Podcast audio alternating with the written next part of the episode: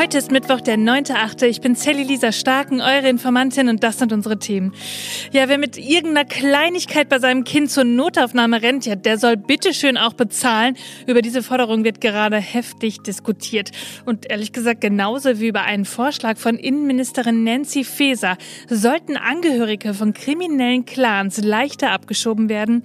Wir schauen uns das an und wir werfen auch mal einen Blick in die Schultüte beziehungsweise auf den dazugehörigen Kassenbon und sehen, Tja, Mäppchen, Schulhefte und Co., die sind verdammt teuer geworden. Darüber müssen wir reden. Also, los geht's.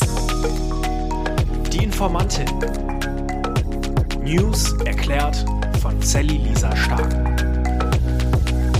Ihr Lieben, ich möchte euch mal kurz erzählen, wie meine Recherche zu dieser Folge gestern angefangen hat.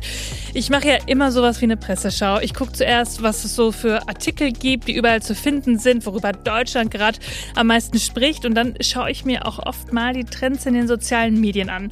Die sind ja eigentlich immer am schnellsten.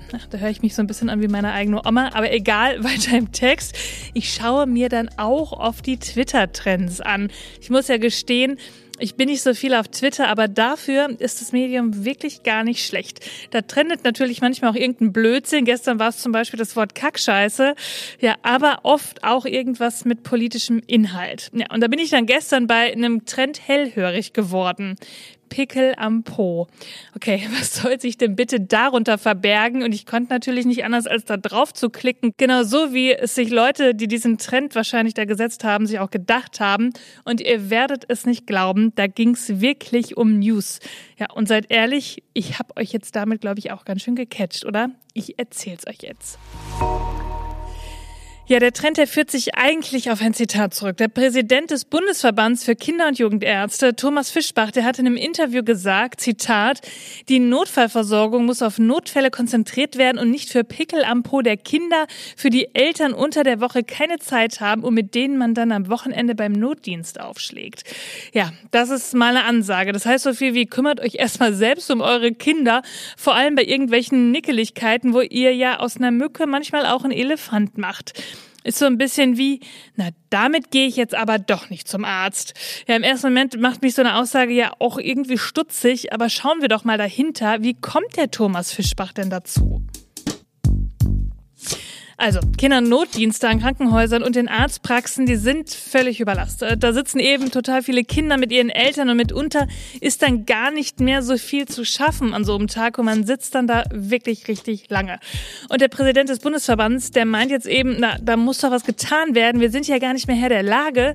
Und deshalb sagt er, die Eltern, die müssten sich mal an die eigene Nase fassen und überlegen, ist das jetzt ein einfacher Pickel am Po oder doch ein Notfall für den Notdienst? Hm. Ich kann das ja auf der einen Seite irgendwie nachvollziehen. Manchmal übertreibt man ja auch und ist sich vielleicht auch ein bisschen unsicher.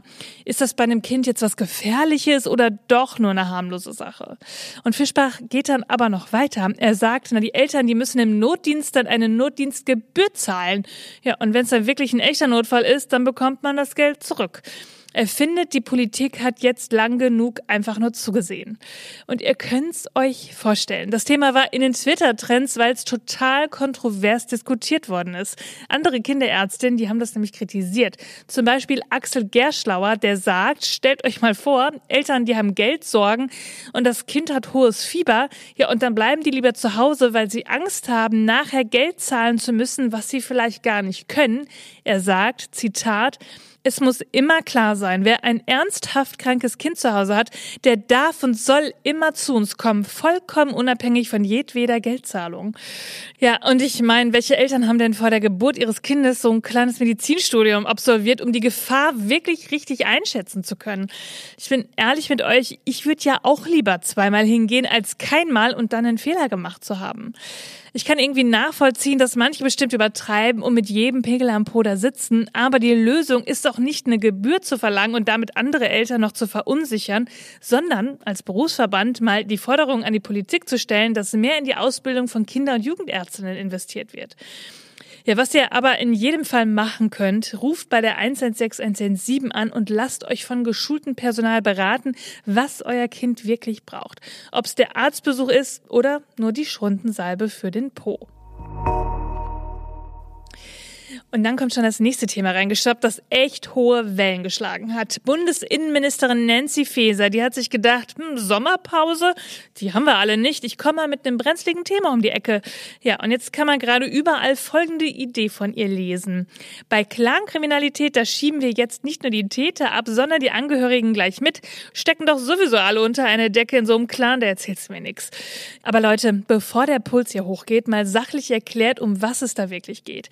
Nancy Faeser, die hat ein Diskussionspapier aufgelegt und da steht drin, dass Ausweisungen schon möglich sein sollen, wenn Tatsachen die Schlussfolgerung rechtfertigen, dass jemand Teil eines Clans, also einer kriminellen Vereinigung ist oder war. Okay, diese Idee, die fußt darauf, dass es das nämlich schon gibt und zwar bei terroristischen Vereinigungen. Und ein Ministeriumssprecher, der hat dann auch gesagt, also wir brauchen auch einen klaren Bezug zu einer kriminellen Aktivität, sonst reicht das nicht. Und im Klartext bedeutet dieses ein bisschen komplizierte Papier, nur weil du die Mutter eines Kleinverbrechers bist, musst du nicht direkt auch das Land verlassen. Du musst bewusst Mitglied sein im Clan und nicht einfach nur Angehöriger. Ja, das lässt diese Sache zumindest so anders dastehen, wenn auch das Thema Abschiebung ja irgendwie ein bisschen ungemütlich ist. Und es hat auch nicht an Kritik gefehlt. Die parlamentarische Geschäftsführerin der Grünen Bundestagsfraktion Irene Mihalic, die sagt, Zitat, die Koalition hat vereinbart, die Abschiebepraxis zu reformieren und zu effektivieren. Dazu erwarten wir von der verantwortlichen Innenministerin konkrete, belastbare Vorschläge.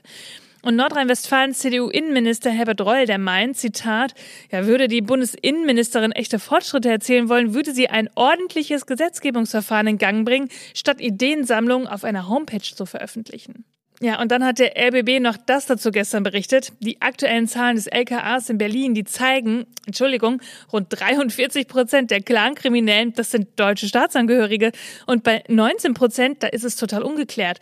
Da ist das Abschieben vielleicht doch gar nicht so einfach. Und dann betont auch der Sprecher des Bundesinnenministeriums, Maximilian Kall, Familienzugehörigkeit ist keine kriminelle Aktivität. Und er hatte recht. Wir haben in Deutschland keine Sippenhaft und das ist auch gut so. Ja, man könnte jetzt munkeln, die Nancy, die hat den Wahlkampf in Hessen gerade vielleicht ein bisschen zu sehr im Blick, oder? Da ist sie ja Spitzenkandidatin und am 8. Oktober wird gewählt. Und genauso laut wie der Söder in Bayern gerade in seinem Wahlkampf unterwegs ist und laut schreit, alle wollen uns alles verbieten, nur bei der CSU, da gibt's mit mehr Freibier. Ja, so versucht Feser hier auch so ein bisschen Aufmerksamkeit zu bekommen. Hat sie. Das kann man sagen, nur war das auch die richtige. Als SPD-Kandidatin mit Abschiebethematik auf den Weg machen, ja, und dann noch so, dass man natürlich komplett falsch verstanden wird, wäre für mich eher eine konservative Win-Situation, oder? Und um jetzt nochmal alle auf den Boden der Tatsachen zurückzuholen, der Staatsrechtler Ulrich Battes, der sagt, Zitat, Ausweisungen müssten als Eingriff in Grundrechte immer im Einzelfall gerechtfertigt sein. Und der Asylrechtsexperte Daniel Tim hat auch erklärt, dass die Vorschläge an eine Geisterdiskussion grenzen. Selbst wenn die Behörden zu dem Schluss kämen, dass ein Grund für eine Ausweisung vorliege, dann stünde dem Betroffenen immer noch der Klageweg offen. Also, irgendwie fühlt sich das wieder nach heißer Luft an.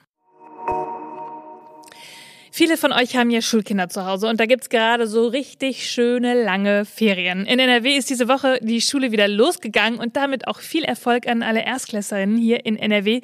Aber egal, ob ihr jetzt alle noch zu Hause sein dürft oder die Kinder schon wieder in die Schule geschickt habt, Ihr braucht auf jeden Fall ganz schön viel Schulmaterial. Ich erinnere mich ehrlich gesagt doch genau daran, wie ich immer so eine Liste von der Klassenlehrerin mit nach Hause gebracht habe und dann stand da drauf, was ich alles so brauche.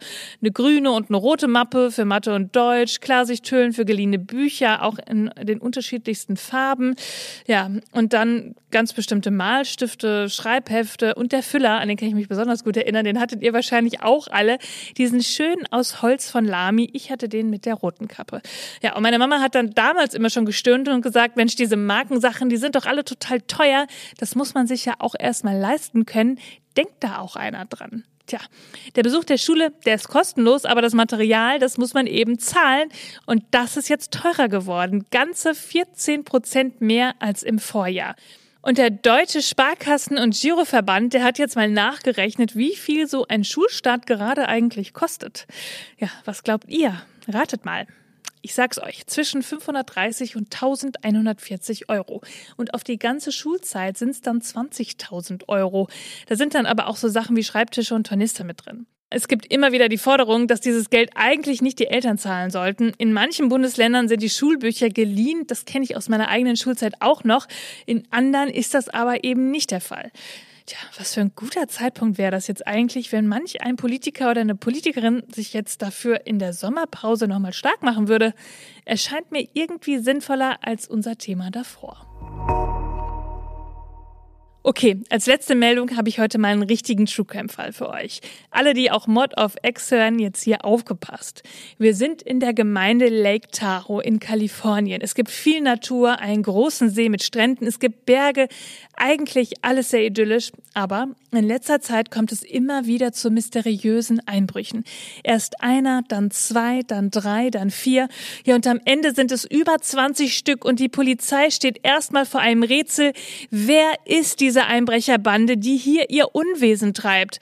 Ja, ich habe auf jeden Fall zu viele Thriller gesehen, um da jetzt auf eine Lösung zu kommen, die es jetzt anscheinend ist. Denn es ist nicht irgendein gruseliger Typ, der seine Spuren so gut verwischen kann. Nein, das war eine Bärenmama mit ihren Kindern. Anhand von DNA-Spur konnte die Polizei der Bärencrew hier mindestens 21 Fälle von Sachschäden nachweisen. Herausgefunden haben sie das, weil sie Bären mit einem Peilsender ausgestattet haben. Und schwupps war klar, die Dame, die macht sich da in den Vorgärten und Mülltonnen zu schaffen. Ja, und die Bärenkinder, die müssen jetzt in eine Einrichtung, die wie eine Reha sein soll, damit sie dieses negative Verhalten der Bärenmama, das sie sozusagen da gelernt haben, von ihr jetzt erstmal wieder verlernen. Ja, wie auch immer man einem Bären sowas beibringt. Ich frage mich bei dieser skurrilen Geschichte auch noch, hat denn keiner mal aus seinem Fenster geschaut und die Bären im Garten gesehen? Ich meine, das waren ja nicht nur einer, sondern mehrere. Das kann ich mir alles irgendwie nicht so ganz vorstellen. Ihr Lieben, das war schon wieder für diesen Mittwoch. Ihr findet wie immer alle Quellen und Informationen in den Shownotes. Informiert euch selbst, sprecht darüber, bildet euch eure eigene Meinung, schreibt mir, wenn ihr Fragen oder Anregungen habt, schickt mir gerne eine Sprachnachricht auf Instagram und dann freue ich mich natürlich auch über eine nette Bewertung, da wo ihr den Podcast hört. Und dann hören wir uns am Freitag wieder, denn irgendwas passiert ja immer. Bis dann. Die Informantin. News erklärt von Sally Lisa Stark. Eine Produktion von 7 One Audio.